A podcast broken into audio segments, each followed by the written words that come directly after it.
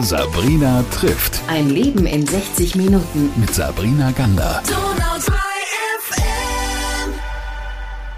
Ich unterhalte mich heute mit einem Mann, der einmal der Erste war in der Stadt und der vor allem, ja, ich würde mal sagen, mit seinen Instrumenten sicher auch sprechen kann. Er ist auf jeden Fall Geigenbauer in Ulm und ich freue mich, dass er da ist. Bernhard Gerstner. Erstmal hallo und herzlich willkommen. Hallo, Vielen Dank, dass Sie gekommen sind. Wir machen dieses Interview in Ihrer Werkstatt. Das mache ich deswegen, damit ich mich so ein bisschen umschauen kann. Das ist ja fast so, als hätte man das hier gemalt, wie so ein Bilderbuch mit den äh, Holzspänen am Boden und den alten Werkbänken. Wie lange sind Sie schon hier in dieser Werkstatt? In Ulm bin ich seit 1988 und in dieser Werkstatt bin ich seit 1994. Die liegt ein bisschen versteckt, muss man dazu sagen, und zwar in der Ulmer Neustadt. Warum sind Sie hier eigentlich? Und ähm, vielleicht beschreiben Sie uns mal ein bisschen, was so der Ort für Sie ausmacht. Ich bin deswegen hier, weil ich damals äh, eine Werkstatt gesucht hatte, Räumlichkeiten, die für mich geeignet waren. Und das hatte sich damals angeboten. Und ich muss sagen, ich bin auch sehr glücklich, dass wir das damals kaufen konnten. Von der Größe her, das sind ungefähr 60 Quadratmeter. Das reicht für mich gut aus. Ich habe hier ähm, eine Art Showroom, wo meine Instrumente äh, hängen, wo die Kunden, die Musiker was ausprobieren können. Dann habe ich hier das Herzstück dieser Geschichte, das ist meine Werkstatt, wo ich eigentlich alles mache. Also den ganzen Ablauf des Geigenbaus, die Reparaturen und alles. Außerdem habe ich noch einen kleinen Lagerraum, wo Instrumente sind, wo Hölzer, Papiere und allerhand Kruscht, was man braucht oder auch nicht braucht. Dann habe ich eine kleine Küche, wo ich, äh, ich habe ein paar kleine Maschinen, also eine kleine Bandsäge, eine Schleifmaschine, einen Wasserkocher äh, und solche Sachen. Warum sind Sie Geigenbauer geworden? Sie müssen uns mal ein bisschen mitnehmen. Das ist jetzt nicht der erste Beruf, der einem sofort in den Kopf kommt. Ähm, heutzutage auf jeden Fall gar nicht mehr. Wie, wie kam das Geigenbauen, dieser Kunsthandwerk zu Ihnen? Ich habe als Kind angefangen, Geige zu spielen. Ich kam aus einer Familie, wo das gefördert wurde. Und naja, wie das halt so ist, ich habe den Abitur gemacht und äh, in dieser Zeit überlegt man sich ja, was man so machen will. Ich war da gar nicht schlecht im Geige spielen. Und die Frage war für mich schon auch, ob ich äh, Musik studieren möchte. Aber irgendwie äh, habe ich immer gerne gebastelt und mit Holz und allem Möglichen was gemacht.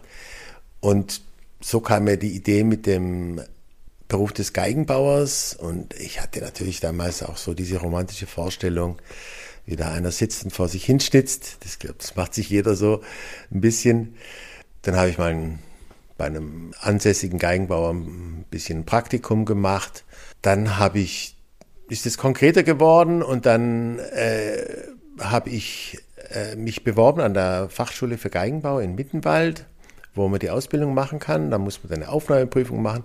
Und irgendwie hatte ich da ziemlich Glück und ich bin, es hat geklappt. Und weil da waren sehr viele Bewerber, ich weiß gar nicht, wie das heutzutage noch ist, ob das auch noch so viele sind. Auf jeden Fall in der Zeit, das war 1977, habe ich das gemacht.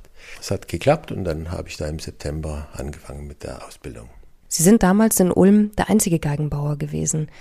Wie war das? Nachdem ich die Geigenbau-Ausbildung gemacht hatte, muss ich vielleicht kurz das in der Reihenfolge stellen, habe ich dann verschiedene Stellen als ähm, Geselle gehabt in verschiedenen Werkstätten und 1988 war dann der Zeitpunkt, da hatten wir schon unser erstes Kind, dass ich mich selbstständig machen wollte. Und ja, man sucht halt dann, wenn man äh, einen Platz sucht, einen Ort, wo es möglichst noch nicht so viele Geigenbauer gibt und wo musiziert wird.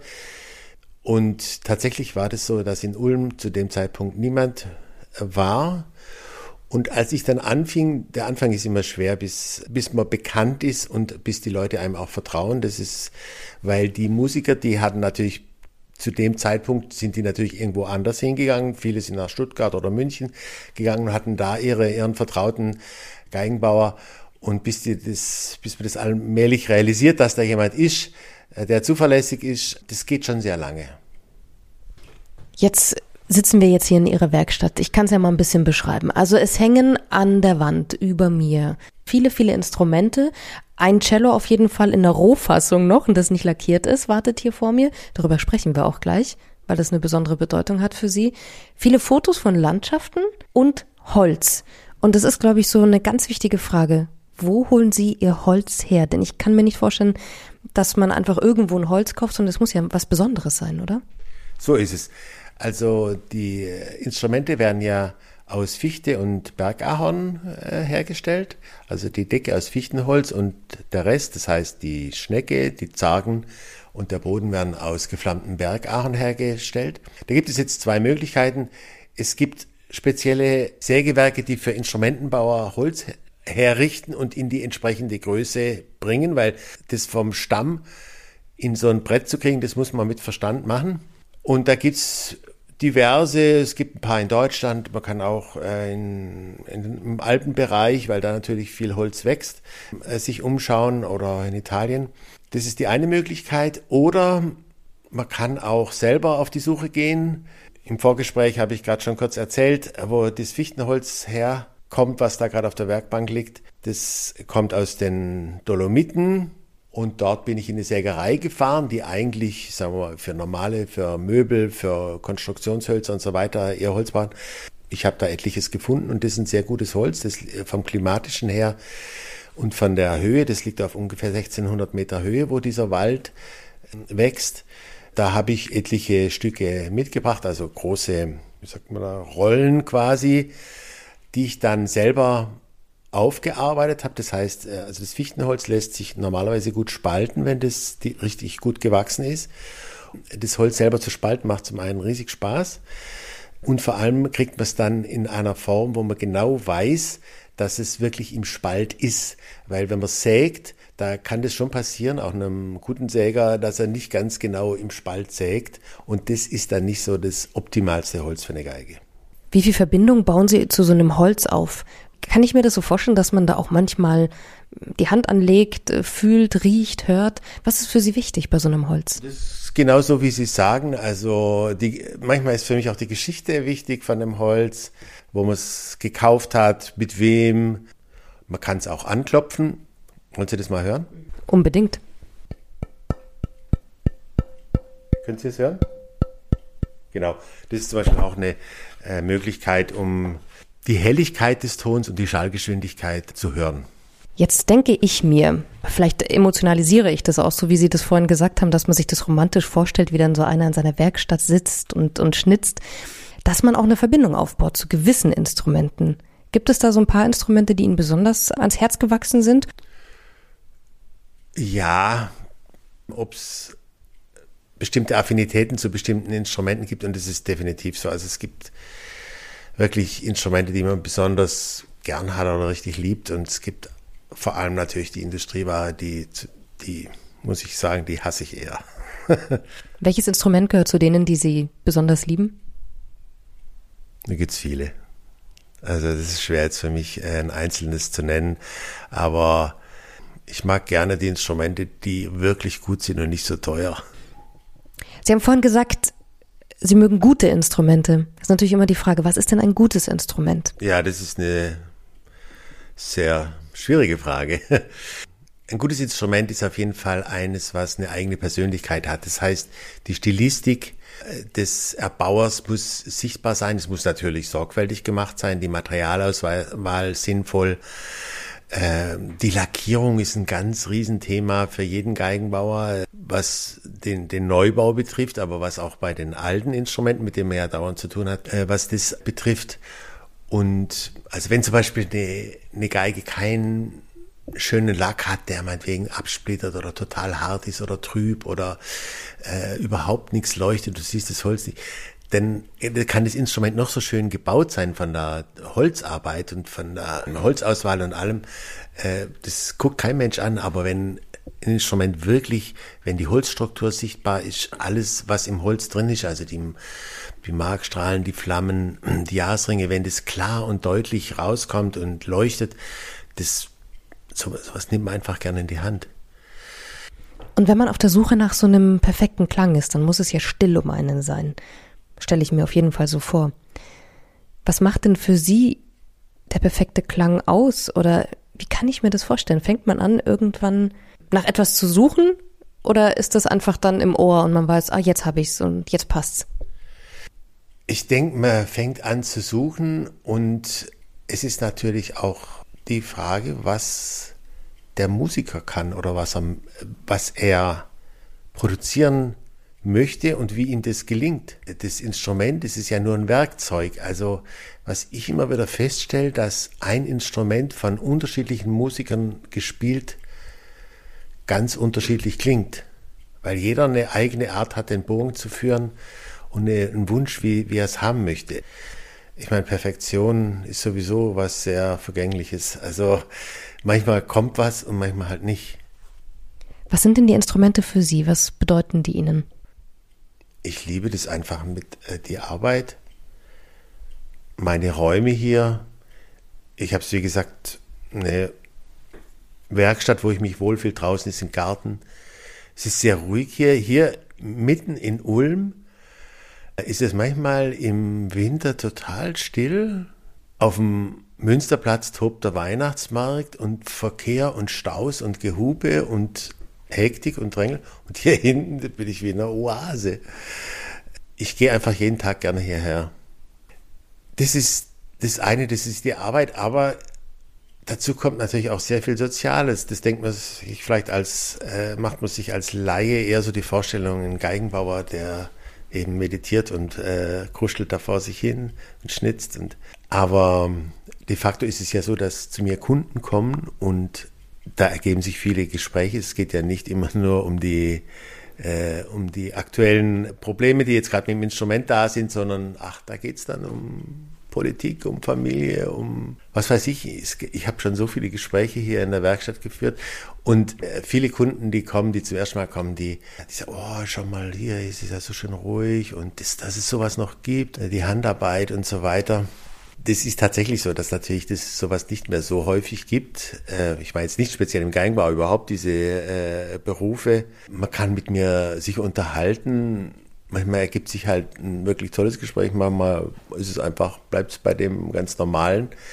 Aber wenn Sie normalerweise zum Einkaufen gehen mit der Kassiererin, da geht es ja nur darum, dass es möglichst schnell abgehakt ist. Und das ist irgendwie schon ein spezieller Raum, der hier so entsteht. Also Lernen Sie so die Menschen besser kennen über die Instrumente? Vielleicht, ja. Ja, man macht da schon seine Studien. Wie ist es denn, wenn Sie, so wie dieses Cello, das jetzt neben uns in der Ecke steht, das noch ein bisschen nackt aussieht, würde ich jetzt sagen. Also da fehlt noch ein bisschen was, aber man sieht schon, dass es ein Cello ist. Muss noch lackiert werden, die Seiten fehlen und noch ein bisschen mehr. Was passiert, wenn so ein Instrument fertig ist? Nach wie vielen Monaten ist es überhaupt fertig und was passiert mit Ihnen dann? Ja, da entsteht so eine gewisse Leere in einem.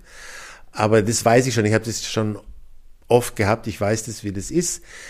Ich habe jetzt schon fast 190 Instrumente gebaut. Deswegen lasse ich das kommen und denke so, naja gut, das, das geht jetzt ein paar Tage und dann habe ich schon wieder das nächste im, äh, im Kopf. Sie haben vorhin von diesem großen Moment gesprochen, wenn Sie es zum ersten Mal hören, das, ja. das Instrument. Ja. Können Sie mir mal beschreiben, wie sich das anfühlt? Ja, also ich bin immer ungeduldig, das zu hören und jedes Mal, also man sollte eigentlich den Lack relativ lange trocknen lassen und die Geduld habe ich aber nicht und dann mache ich es halt zu einem Zeitpunkt spielfertig und höre es mir an, wo der Lack eigentlich noch nicht wirklich durchgehärtet ist. Und dann klingt es am Anfang immer so noch ein bisschen äh, stumpf und wenig brillant. Aber das weiß ich schon, deswegen beunruhige ich mich dann auch nicht. Manchmal ist aber auch zum Beispiel bei dem letzten Instrument, äh, da war das irgendwie sofort alles da und dann ähm, ist es auch so, dass man dann schon sehr, sehr froh ist. Ja. Was haben Sie von den Instrumenten gelernt? Ja, man muss immer weich bleiben. Man muss auf alles achten. Ich denke, es gibt sehr viele verschiedene Möglichkeiten, eine Geige zu bauen.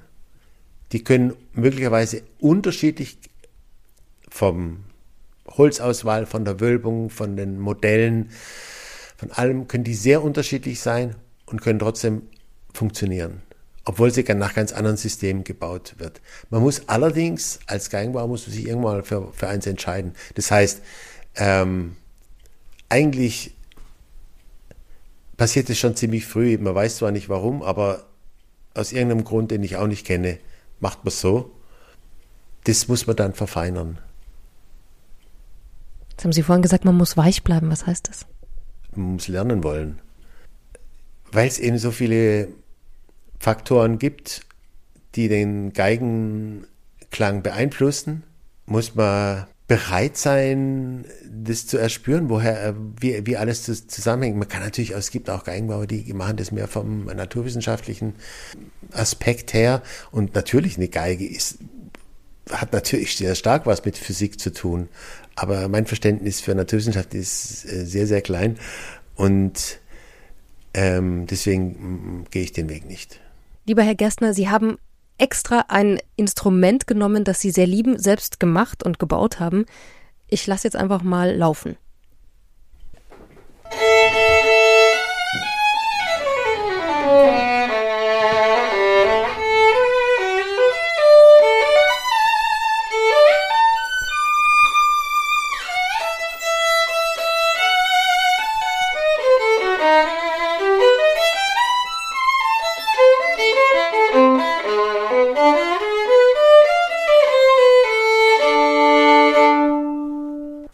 Danke für diese Kostprobe.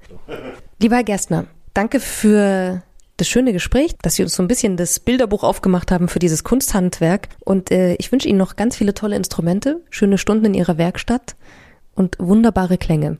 Vielen Dank. Ich hoffe, ich konnte ein bisschen was rüberbringen von dem, was ich hier mache. Sabrina trifft. Ein Leben in 60 Minuten. Mit Sabrina Gander.